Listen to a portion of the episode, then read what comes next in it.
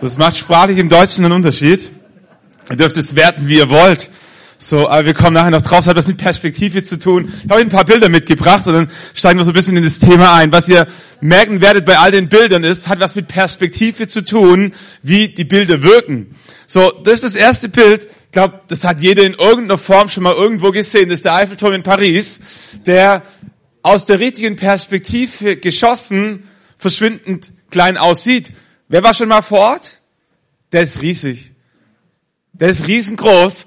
Ähm, aber aus der richtigen Perspektive mit ein bisschen Trickshot und so noch ein Bild, wo die Perspektive einen Unterschied macht. Mal schauen, was kommt. Jo, das hat mir gefallen, habe ich im Internet gesehen.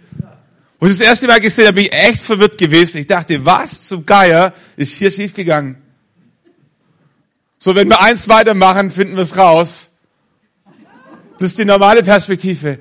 Und wir merken, Perspektive verändert das, was wir sehen. Die Brille, die wir aufhaben, die Ecke, in der wir stehen oder aus der wir beobachten. Noch ein Bild. Nur Perspektive. Nur Perspektive. Ein letztes, ne, zwei letzte haben wir noch. Ähm, das ist nett. Das letzte fand ich nochmal spannend. Das ist ein, ein tatsächliches Bild, das durch die Presse ging. Äh, in der Mitte ist das Original und sowohl das linke Bild als auch das rechte Bild ging als Ausschnitt durch die Presse. 2003, meine ich, geschossen worden während dem Irakkrieg. Ja, 2003. US-Soldaten haben irakischen Soldaten gefangen genommen und beide Bilder gingen durch die Presse. Einmal das Bild mit dem Gewehr am Kopf, was wirkt, wie wenn irakische Sold äh, amerikanische Soldaten einen wehrlosen Iraker ähm, einfach hinrichten würden, weil sie es eben können. Das gleiche Bild mit einer anderen Perspektive oder mit einem anderen Ausschnitt zeigt amerikanische Soldaten, wie sie einen irakischen Soldaten versorgen, der gefangen worden ist, der kein Wasser mehr zu trinken hatte, der nicht am Verdursten war, aber der durstig war. Perspektive. Perspektive macht so, so viel aus. Und ganz vieles in unserem Leben hat mit Perspektive zu tun. Heute Morgen, wir sind alle hierher gekommen, so war es kalt. War es kalt oder war es warm? Hängt von der Perspektive ab, gell? Oh, also irgendwie war es kalt, wir haben alle Jacken angehabt, manche eine Mütze, manche einen Schal, aber irgendwie, wenn man dann wieder denkt, dass das Dezember ist, dass in zwei Tagen Weihnachten ist, dass Kinder auf Schnee hoffen, dann ist uns aufgefallen, eigentlich war es richtig warm. Für Dezember, für diese Jahreszeit, richtig warm. Ich werde im Januar, ich brauche keine ehrliche Antwort, äh, einfach so tun wie, ich werde im Januar 40. Ist 40 alt? Nein, niemals. 40 ist jung, 40 ist das neue 20. 40, da fängt das Leben an.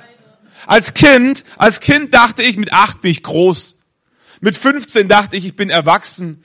Mit 30 dachte ich, oh oh, jetzt wäre ich alt. Jetzt wäre ich 40 und ich merke, da, da kommt hoffentlich noch was. Da gibt's noch Träume, da gibt's noch Perspektive, da gibt's noch, noch Wünsche in meinem Leben, da gibt's noch Ziele, die ich erreichen will. 40 kann alt sein, muss aber nicht alt sein, hängt von der Perspektive ab. Es gibt Menschen hier im Raum, die werden froh, die werden noch mal 40. Es gibt Menschen, die werden sagen, Gott sei Dank habe ich das hinter mir. So je nachdem, hängt von der Perspektive ab. Sind drei Kinder viel? Also ich habe drei Kinder, zwölf, zehn und vier. So sind drei Kinder viel? So, ich, ich kenne Zeiten, ich kenne Zeiten, ich habe von Zeiten gehört in Deutschland, da waren drei Kinder wenige.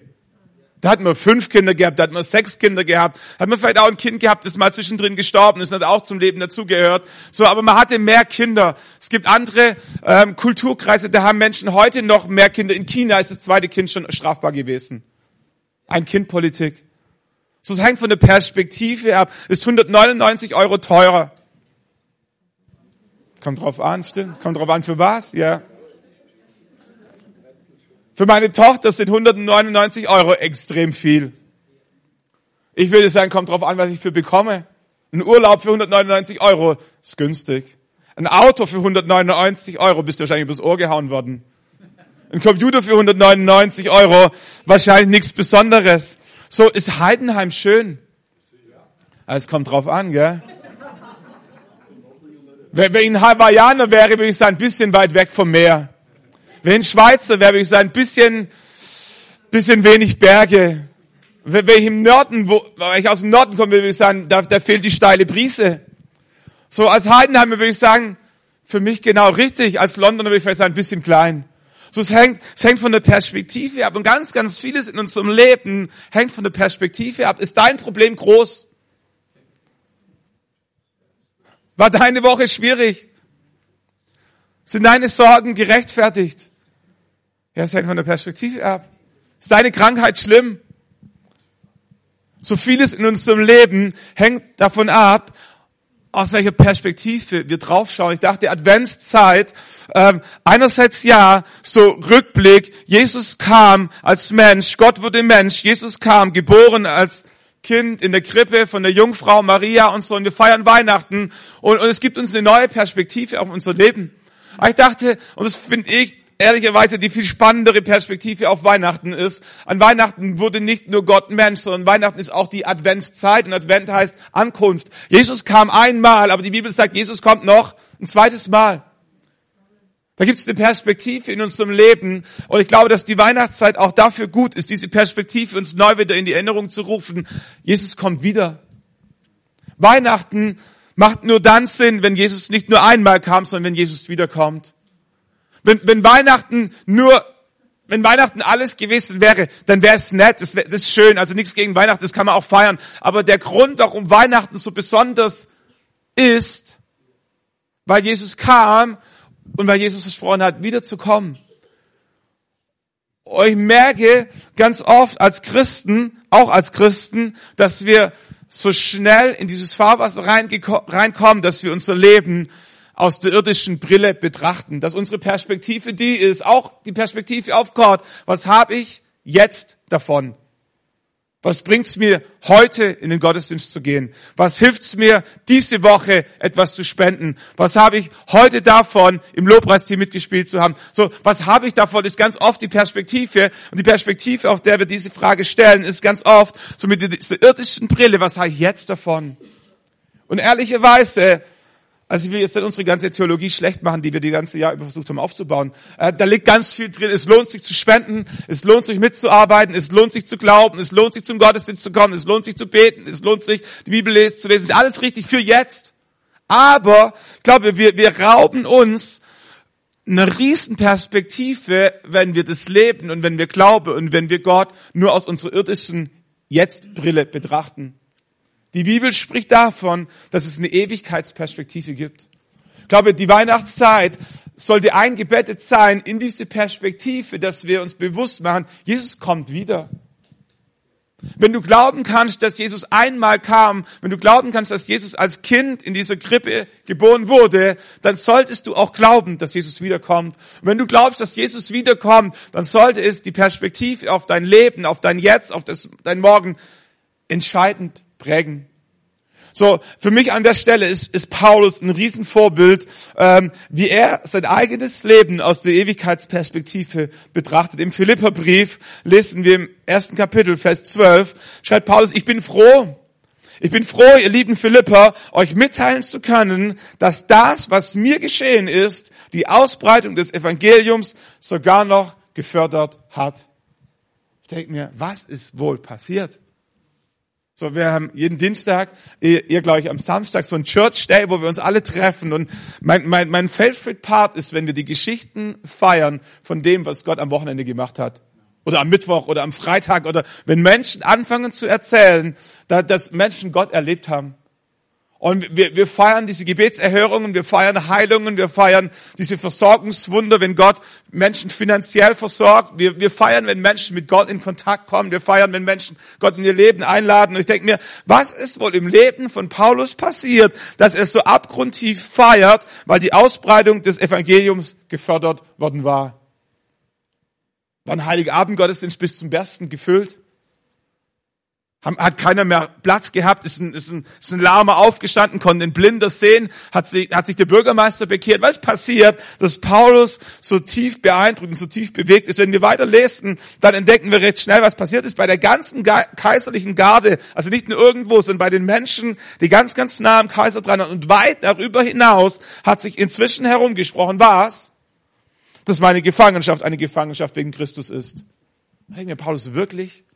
Ist das das, was du feierst, dass du im Gefängnis gefangen bist? Denke, come on. Wer von uns, wer von uns würde feiern, wenn er morgen in Heidenheim im Gefängnis sitzt, weil er heute hier im Gottesdienst war oder warum auch immer und du sagst, wisst ihr Jungs, was mir diese Woche passiert ist? Das Coolste war, ich war im Gefängnis. Der Bürgermeister hat's mitbekommen, die Polizei hat's mitbekommen, mein Arbeitgeber hat's mitbekommen, mein ganzes Umfeld hat's mitbekommen. Ich war im Gefängnis wegen Christus. Und Paulus erzählt diese Story nicht, nachdem er wieder rausgekommen ist, sondern zu einem Zeitpunkt, wo er noch mittendrin sitzt. Und wer die Geschichte so ein bisschen kennt, weiß, dass Paulus mit dem, mit, mit dem Tod rechnen musste. Er wusste nicht, ob er aus diesem Gefängnis jemals wieder lebend herauskommen würde. Und er sitzt in diesem Gefängnis und denkt sich, Alter, was mache ich? Ich habe so viel Zeit. Und denkt, lass mal einen Brief schreiben an die Philipper. Und was er den Philippern schreibt, ist, sagt, Jungs, ich bin so froh. Mir geht's so gut. Er hat eine Story zu erzählen. Stellt euch vor, was mir passiert ist. Ich bin gefangen genommen worden und die ganze kaiserliche Garde hat mitbekommen, dass ich gefangen genommen wurde wegen Christus. Wie cool ist das? Können wir einen Dankgottesdienst feiern? Können wir Gott einen Applaus geben? Das ist Paulus. Warum? Weil er sein Leben aus einer anderen Perspektive betrachtet. Vers 14, bei den meisten Geschwistern ist gerade weil ich inhaftiert bin, das Vertrauen auf den Herrn so gewachsen, dass sie jetzt noch viel mutiger sind und das Evangelium ohne Furcht weitersagen. Nicht nur die kaiserliche Garde wurde gesegnet, auch die Gemeinde, seine Brüder und Schwestern wurden gesegnet, weil er im Gefängnis ist. Nicht mit einer einzigen Silbe fängt Paulus an zu jammern über das, dass das Essen schlecht ist, dass es zieht, dass die Ratten rumrennen, dass der Nachbar schnarcht, dass was immer. Diese Sorge, diese Angst, dass der Rechtsanwalt nicht kommt, all diese Geschichten, nicht mit einer Silbe. Alles, was Paulus einfällt, ist, ist gut für das Reich Gottes. Vers 18, auch in Zukunft, Klammer auf, egal was kommt, egal was kommt. Kennt ihr Dietrich Bonhoeffer von guten Mächten, wunderbar geborgen? Hat er geschrieben, als er im Gefängnis war an seine Verlobte einen Brief, eigentlich er wurde später erst vertont, eigentlich war es ein Gedicht an seine Verlobte, sie zu ermutigen. Er saß im Gefängnis, er hatte keine Hoffnung, er wusste nicht, wie es ausgeht, er musste mit dem Tod rechnen. Er schreibt ein Gedicht von guten Mächten, wunderbar geborgen, erwarten wir getrost, was kommen mag. Gott ist mit uns am Abend und am Morgen und ganz gewiss an jedem neuen Tag. Abgeschaut von Paulus. Paulus sagt da, steht da und sagt, auch in Zukunft, heute, aber auch in Zukunft, egal was noch kommt, wird nichts, nichts mir meine Freude nehmen können. Nicht der Kaiser, nicht die Polizei, nicht der Kerkermeister, nicht der Folterer, nicht der Tod, nichts und niemand kann mir Freund, meine Freude nehmen. Denn, warum? Denn ich weiß, dass am Ende, Paulus denkt vom Ende her, okay? Perspektive. Denn ich weiß, dass am Ende von allem, was ich jetzt durchmache, meine Rettung stehen wird. Und wer die Bibel ein bisschen kennt, der weiß, dass Paulus mit Rettung nicht seine Befreiung aus dem Gefängnis meint. Wovon Paulus spricht, ist die Rettung, wenn Gott ihn heimholt und er, ewig, er die Ewigkeit mit Gott im Himmel verbringen wird. Sagt, das wird das Ende meines Lebens sein. Egal was dazwischen kommt, egal welche Gedankenstriche da noch einzufügen sind, egal ob Folter, egal ob Tod, ob Hunger, ob Durst, ob Schläge, ob Verleumdung, ob Hohn, egal was kommt dazwischen, am Ende, am Ende, niemand Niemand hat Macht über mein Ende. Sagt, es gibt eine Zwischenzeit, da gibt es Menschen, die haben Macht über mein Leben. Das ist unsere Realität. Es gibt eine Phase in unserem Leben, da haben Umstände und andere Menschen Macht über unser Leben, im Guten wie im Schlechten. Aber Paulus sagt, aber am Ende, am Ende gibt es nur noch einen, der Macht über unser Leben hat und der ist auf unserer Seite. Und Paulus sagt, egal was kommt, egal wie diese Gefangenzeit, Gefängniszeit am Ende endet, am Ende wird meine Rettung stehen. Und er betrachtet diese Zwischenphase in seinem Leben. Aus welcher Perspektive? Aus der Perspektive des Endes. Vor einigen Jahren bin ich mit meiner Frau nach Ägypten geflogen, mit meinen Kindern zum Urlaub machen. Und unser Flug ging morgens um sechs von Köln das war der günstigste Pastorengehalt. Spaß. Nein. Es war, es war der günstigste. Es war der günstigste, denn wir sind Schwaben und nicht wegen dem Gehalt, sondern weil wir Schwaben sind, dachten wir, komm, was soll's? Lass uns ins Auto sitzen. Unsere Kinder sind klein. Wir fahren nach Köln. So, 6 Uhr Abflug bedeutet 4 Uhr einchecken.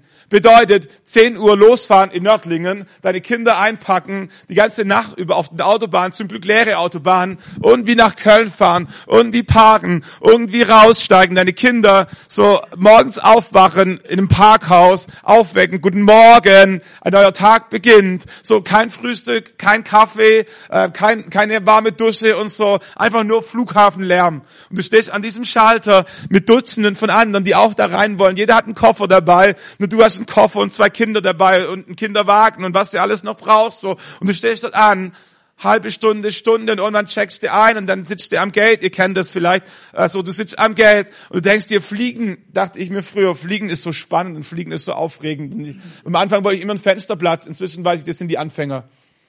So, am Fenster sitzen nur die, die noch nicht oft geflogen sind, weil da ist die am wenigsten Beinfreiheit und du kommst am schlechtesten auf Toilette raus.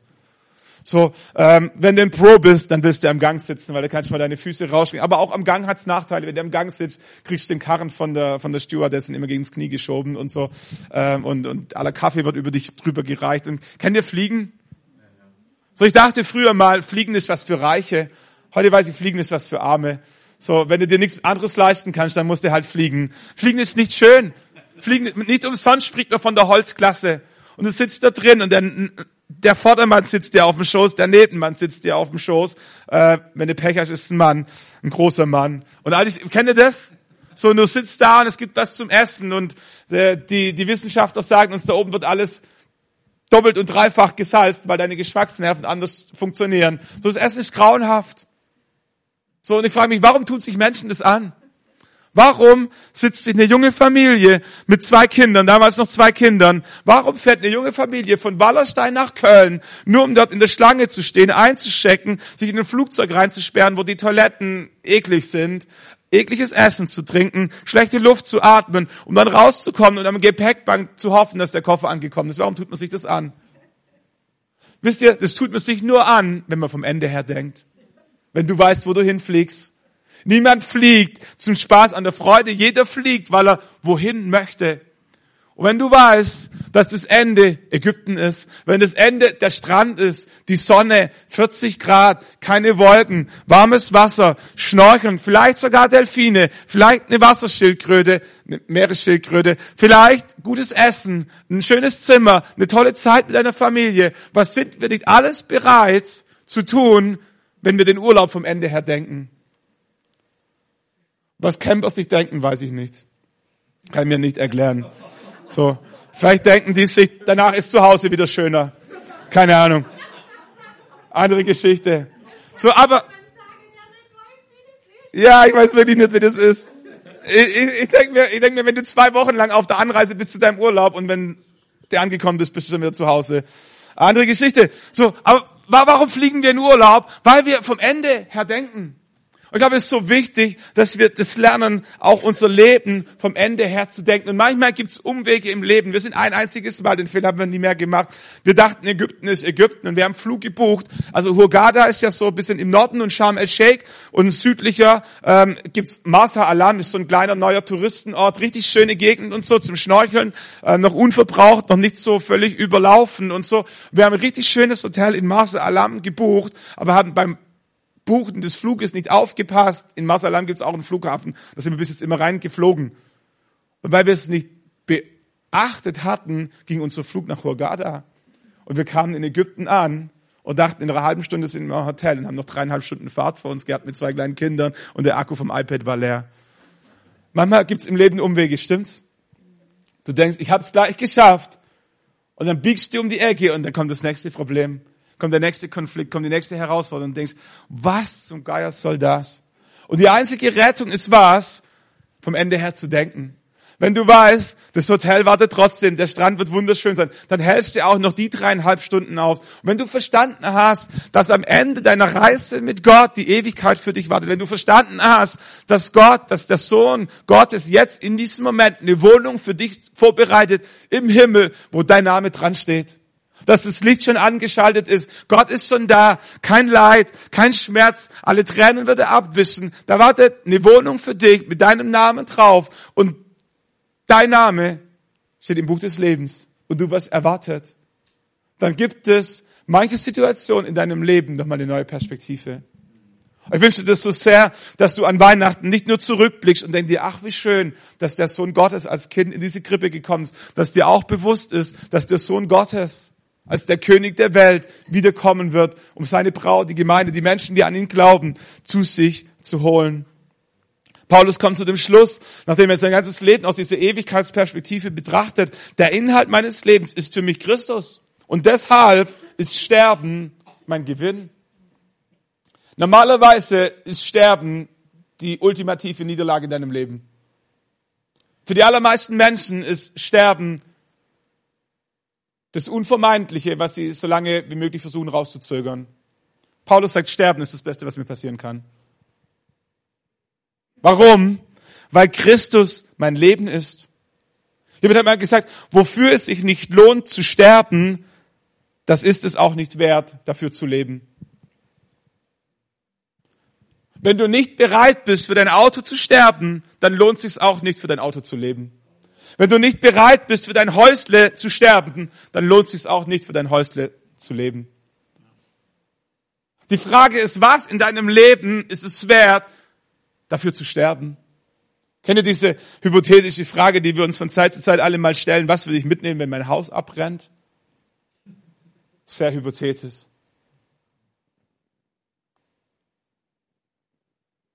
Gehst du durch meine Wohnung durch und mir fallen tausend Sachen ein, die ich nicht mitnehmen würde. Also sicherlich nicht ohne Stuhl, sicherlich nicht ein Thermomix, den würde vielleicht meine Frau mitnehmen, weiß ich nicht. So früher dachte ich immer, ich würde meine Daten, meinen Computer mitnehmen, heute mache ich Datensicherung, so ist egal. So was, was, was will ich wirklich mitnehmen? Wofür, wofür würde ich wirklich kämpfen? Hoffentlich für meine Frau, für meine Kinder. Wir hatten einen Hamster, der, der ist verschollen gegangen im, im Keller. Kein Witz. Der, der, war, der war vor einer Woche einfach nicht mehr da, nicht mehr in seinem Käfig, ist irgendwie abgehauen, wir haben ihn nie mehr gefunden. Und irgendwo bei uns, entweder lebt oder stirbt ein Hamster bei uns im Keller. Hat noch eine Minute dran gedacht, ihn zu suchen, weil es nicht meiner ist, weil es ein Hamster ist.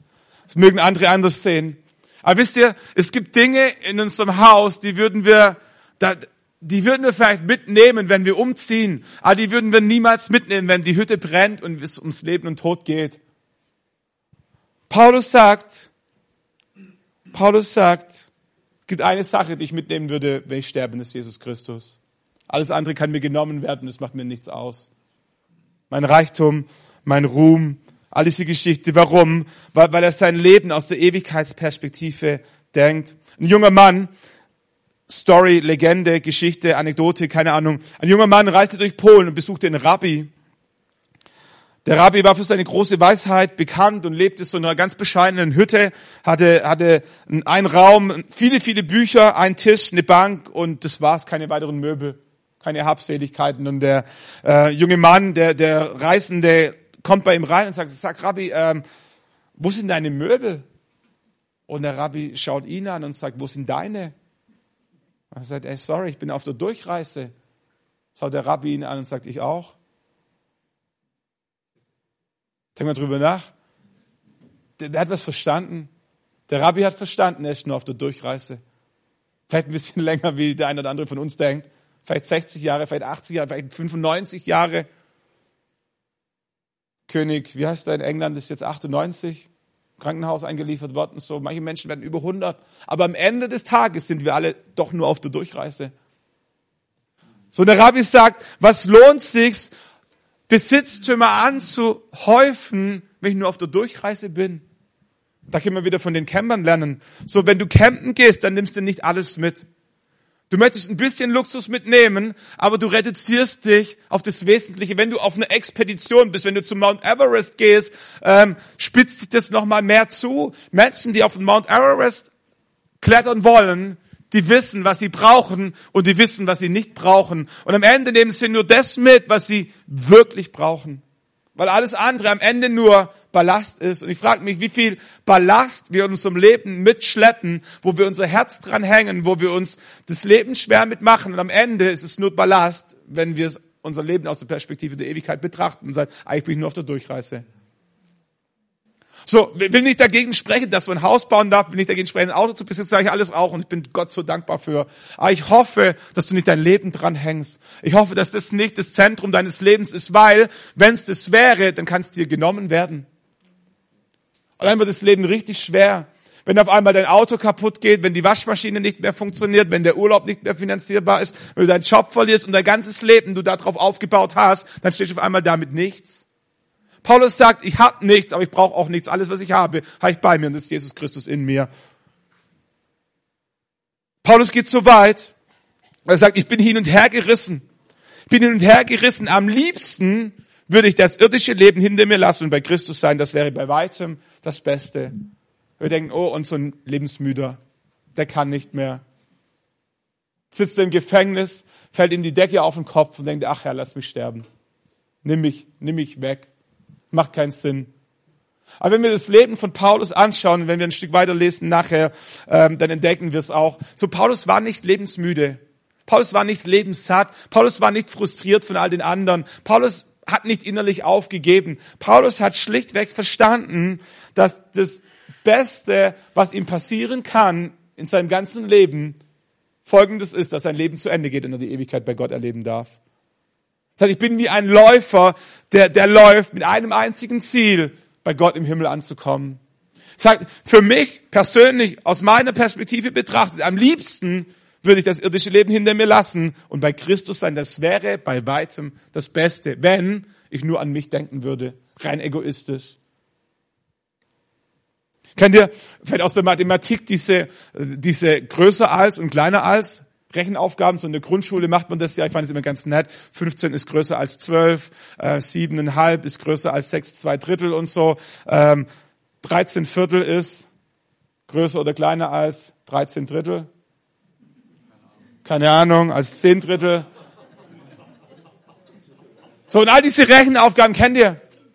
So, was ich verstanden habe, ist, nur weil etwas kleiner als etwas anderes ist, heißt nicht, dass es klein ist. Eine Million ist kleiner als zwei Millionen, aber eine Million ist trotzdem groß. Okay? So, was Paulus macht, ist nicht zu sagen, mein Leben ist scheiße. Ist nicht, ist nicht die Herzenshaltung von Paulus. Paulus sagt, mein Leben ist reich, mein Leben ist wertvoll, mein Leben hat einen Sinn, mein Leben hat einen Auftrag. Es macht es gut zu leben. Aber wenn ich es vergleichen müsste, größer als, kleiner als, müsste ich sagen, mein irdisches Leben, so schön und so sinnhaftig es ist, ist kleiner als die Ewigkeit bei Gott. Wenn ich entscheiden müsste, dann wäre bei weitem das Beste, was mir passieren könnte, dass mein irdisches Leben genommen wird, damit ich bei Gott sein kann. Kennt ihr den Begriff ähm, Gewinngeschäft? Gibt's das? Gewinngeschäft? Das ist ein Gewinngeschäft. Wann hat man ein Gewinngeschäft gemacht? Wenn man, wenn man unterm Strich mehr bekommen hat, als man bezahlt hat. Hast du ein gutes Geschäft gemacht. Wenn du ein altes Auto für einen guten Preis verkaufen kannst, hast du ein gutes Geschäft gemacht. Wenn du ein altes Haus für einen guten Preis verkaufen kannst, hast du ein gutes Geschäft gemacht. Wenn du deine Tochter verheiraten kannst,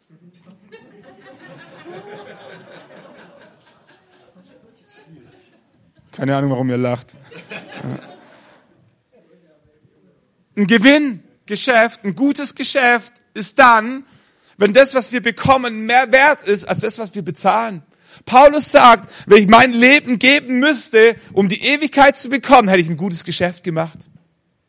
Heißt nicht, dass mein irdisches Leben schlecht ist, heißt nicht, dass mein irdisches Leben nichts wert ist, aber im Vergleich zu hätte ich ein gutes Geschäft gemacht. Ich müsste das eine hergeben, dieses irdische Leben, meine Freunde, meine Beziehungen, meine, meine Berufung. Ich müsste manches aufgeben, was mir, was mir schmerzen würde. Aber wenn ich es unterm Strich zusammen addieren würde, müsste ich feststellen, ich habe ein gutes Geschäft gemacht. Und, und das heißt nicht, dass wir uns das Leben nehmen sollen. Das heißt nicht, dass wir lebensmüde, bitte nicht falsch verstehen, so. Aber, aber die richtige Perspektive. Das heißt, wenn dein Leben noch so gut ist, das heißt, wenn Gott dich über die Maßen segnet, wenn du reich bist, wenn du geheilt bist, wenn du gesegnet bist, wenn du Familie hast, egal was du hast, wenn du es eintauschen würdest gegen die Ewigkeit bei Gott, hättest du ein gutes Geschäft gemacht.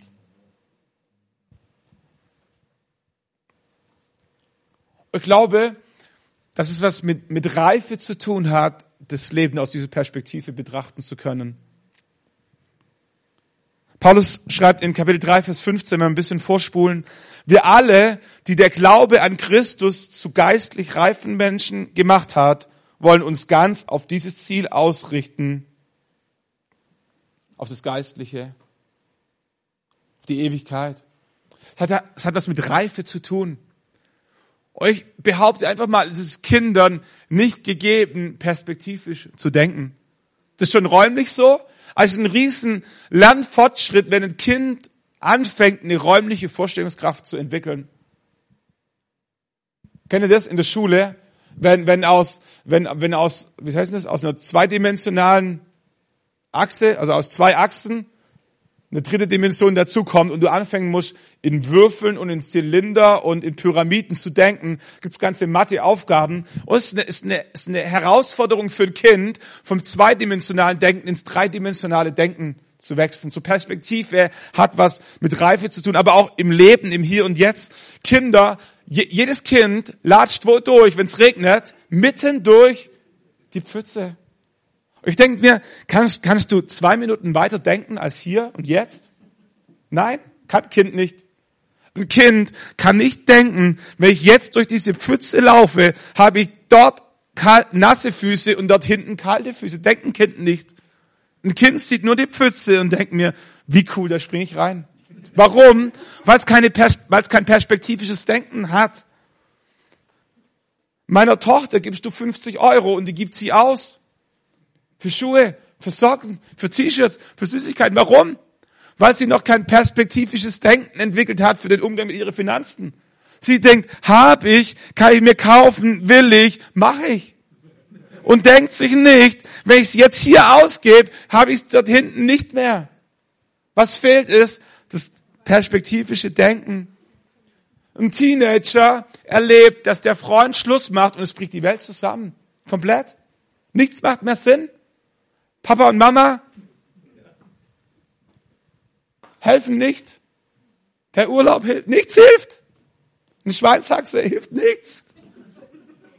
Jungs sind ein bisschen einfacher. Warum? Weil das perspektivische Denken fehlt, weil wir denken, mit diesem Tag endet mein Leben. Wir werden nie mehr heiraten, werden nie mehr jemand finden, werden nie mehr glücklich sein. Mein Leben hat keinen Sinn mehr. Wenn, wenn, wenn, wenn meine Kinder im Auto sitzen und sagen, Papa, wie lange noch? Dann aus diesem einen Grund, weil sie keine Perspektive haben. Sag noch 35 Minuten. Wie lange sind 35 Minuten? Es, es, es, ihr könnt euch stolz schätzen. Es ist ein Zeichen von Reife, wenn man weiß, wie lange 35 Minuten sein werden. Wie lange sich eine Fahrt von 35 Minuten sind Erfahrungswerte, die wir gesammelt haben. Und es hat was mit Reife zu tun. Ich glaube, im Glauben ist es genauso. Ist ein Zeichen von Reife, wenn du in deinem Leben, in deinem geistigen Leben eine Perspektive entwickelt hat, hast auf dein Leben. Wenn du deine Finanzen aus der Ewigkeitsperspektive betrachten kannst, hast du einen Riesenschritt gemacht in deinem Glaubensleben. Wenn du deinen körperlichen, gesundheitlichen Zustand aus der Ewigkeitsperspektive betrachten kannst, hast du einen Riesenschritt in deiner geistigen Reife gemacht wenn der Reich Gottes, Gemeinde, die Lautstärke von Lobpreis aus der Ewigkeitsperspektive betrachten kannst, hast du einen Riesenschritt in deiner geistigen Reife entwickelt. Großartig. Herzlichen Glückwunsch dazu. Der Himmel freut sich mit dir. Versteht ihr, was es sind? Es ist ein Zeichen von Reife, das Leben aus der Ewigkeitsperspektive betrachten zu können. Vers 20, Kapitel 3 heißt es, wir dagegen sind Bürger des Himmels und vom Himmel her erwarten wir auch unseren Retter Jesus Christus, den Herrn. Er wird unseren unvollkommenen Körper umwandeln und wird ihn seinen eigenen Körper gleich machen, der Gottes Herrlichkeit widerspiegelt. Das ist die Perspektive, mit der Paulus sein, sein Leben denkt. Sagt, ich sage es ein bisschen flapsig, sagt, ist mir egal, was die Römer mit meinem Körper machen. Mal's nicht weiter aus. Paulus sagt, ist mir egal, was die mit meinem irdischen Körper machen, weil, wenn ich da oben ankomme, gibt es einen neuen Körper, einen übernatürlichen Körper. Ohne Einschränkungen, ohne Schmerzen, ohne Leid, ohne Tränen, ohne künstliche Kniegelenke und all diese Geschichten. Wenn ich dort oben ankomme, gibt es was Neues. Sagt, ich bin eigentlich in meiner Identität Bürger des Himmels. Alles hier unten sind irdene Gefäße. Aber ich habe einen übernatürlichen, einen geistlichen Leib, eine geistliche Identität in mir drin, in irdischen Gefäßen. Und irgendwann, kennt ihr, kennt ihr dieses Bild von, von einer Raupe, die stirbt, in diesen Karton sich einnistet und denkt, jetzt ist alles Leben raus, da tut sich nichts mehr. Und Tage später bricht dieser Kokon auf und der Schmetterling flattert davon und denkst dir, was hat der Schmetterling mit der Raupe zu tun?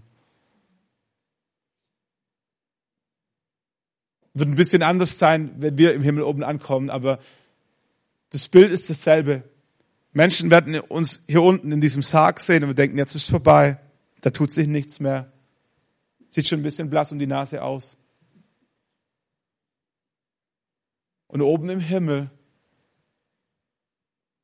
bewegen wir uns wie ein Schmetterling ohne Einschränkungen, komplett verwandelt. Und sagt, Paulus sagt, eigentlich bin ich ein Schmetterling im Körper einer Raupe. Es ist mir wurscht, was die mit dieser Raupe machen, weil ich bin ein Schmetterling. Und aus dieser Perspektive stellt Paulus fest, letzter Gedanke, darf die Band schon mal nach vorne kommen, wir werden noch einen Song singen dann gleich. Aus dieser Perspektive schreibt Paulus im Kapitel 4, Vers 11 im Philipperbrief, ich habe gelernt, ich habe gelernt, in jeder Lebenslage zufrieden zu sein. Ich weiß, was es heißt, sich einschränken zu müssen und ich weiß, wie es ist, wenn alles im Überfluss zur Verfügung steht. Mit allem bin ich voll vertraut, satt zu sein und zu hungern, Überfluss zu haben und Entbehrungen zu ertragen. So Paulus sagt, ich kenne jede Situation. Ich weiß, wie es ist, wenn, wenn dir die Sonne aus dem Arsch lacht. Wenn, wenn, wenn, wenn, wenn alles Friede, Freude, Eierkuchen ist. Ich habe es erlebt, ich habe es erlebt, ich weiß, wie es sich anfühlt. Er sagt, ich weiß auch, wenn du nachts nicht schlafen kannst, weil du nicht weißt, was morgen ist. Es auch erlebt.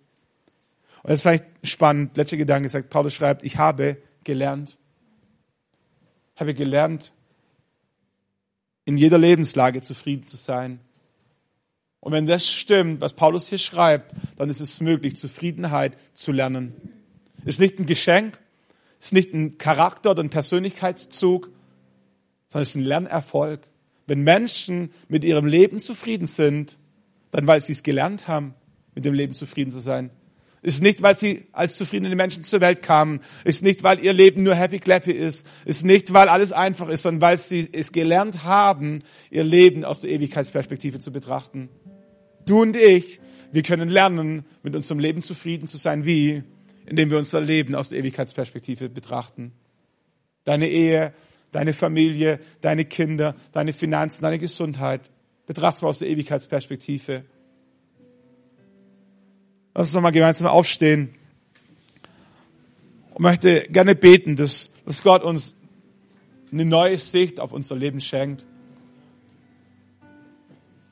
Vielleicht kennst du schon mal, vielleicht kennst du eine Phase in deinem Leben, wo, wo das so präsent war, dass die Ewigkeit dir gehört, dass eine Wohnung im Himmel auf dich wartet, dass alles, was hier passiert, nur, nur bedingt Auswirkungen hat, weil, weil Gott über allem steht. Aber vielleicht bist du auch in einer Phase, und du merkst, so schwierig. Das Irdische zieht so runter, ist so prägend. Und ich sage nicht, dass wir es als Christen negieren sollten. Ich sage nicht, dass es, wir es ignorieren sollten, dass es nicht wahr ist. Aber es gibt eine höhere Wahrheit, es gibt eine tiefere Wahrheit, es gibt, es gibt eine andere Perspektive, die mindestens genauso wahr ist wie all die irdischen Herausforderungen. Jesus, wir beten, dass du so kommst in unser Herz, in unser Leben, in diese Weihnachtszeiten, dass wir verstehen, dass du wiederkommst, dass du einmal gekommen bist und dass es wie, wie, wie so eine Anzahlung war, wie ein Versprechen. Aber die Bibel sagt, dass du wiederkommen wirst. Die Bibel sagt, dass du uns, die wir zu dir gehören, dass du uns zu dir holen wirst, dass du alle Tränen abwischen wirst, dass du was Neues beginnen, dass es keine Finsternis mehr gibt. Vater, wir beten, dass du kommst und dass du uns hilfst, diese Perspektive in unser Leben rein zu implementieren. Und wenn du, wenn du noch nie Jesus in dein Leben eingeladen hast, dann, dann kann heute dein Tag sein, sagen, Gott, diese Perspektive brauche ich. Ich brauche nicht nur jemanden, der bisschen, bisschen Puste-Puste macht auf meine Wunden. Ich brauche jemanden, der mir eine neue Perspektive gibt. Ich brauche jemanden, der, der diese Wohnung im Himmel für mich vorbereitet, der mir einen Sinn über mein irdisches Leben hinausgibt. Wenn du jetzt noch nie in dein Leben eingeladen hast, Tu es jetzt. Mach ein gutes Geschäft. Tausch, tausch diesen eigenen Willen, diesen Stolz ein, dass du denkst und behauptest, dein Leben selber meistern zu wollen und zu müssen. Und sag Gott, komm du in mein Leben, meister du mein Leben. Sprichst mit deinen Worten, sag Jesus, komm in mein Leben. Vergib mir meine Schuld. Danke, dass du für mich gestorben bist, dass du all meine Schuld auf dich genommen hast. Danke, dass Vergebung für mich bereitsteht. Ich möchte dir nachfolgen. Hilf mir zu verstehen, was es bedeutet, dir nachzufolgen. Danke, dass du mein Retter bist, dass du als mein Retter in diese Welt gekommen bist. Ich danke, dass du als mein König wiederkommen wirst, eines Tages mich zu dir zu holen. Vater, wir beten, dass diese Ewigkeitsperspektive ganz, ganz, ganz, ganz tief in unsere Identität rein, rein, reinfließt. Auch als Gemeinde, Herr. Vater, während wir das nächste Lied singen, wollen wir beten, dass dein Heiliger Geist echt durch die Reihen geht und dass du etwas mit uns machst, was, was von Ewigkeitsbedeutung ist.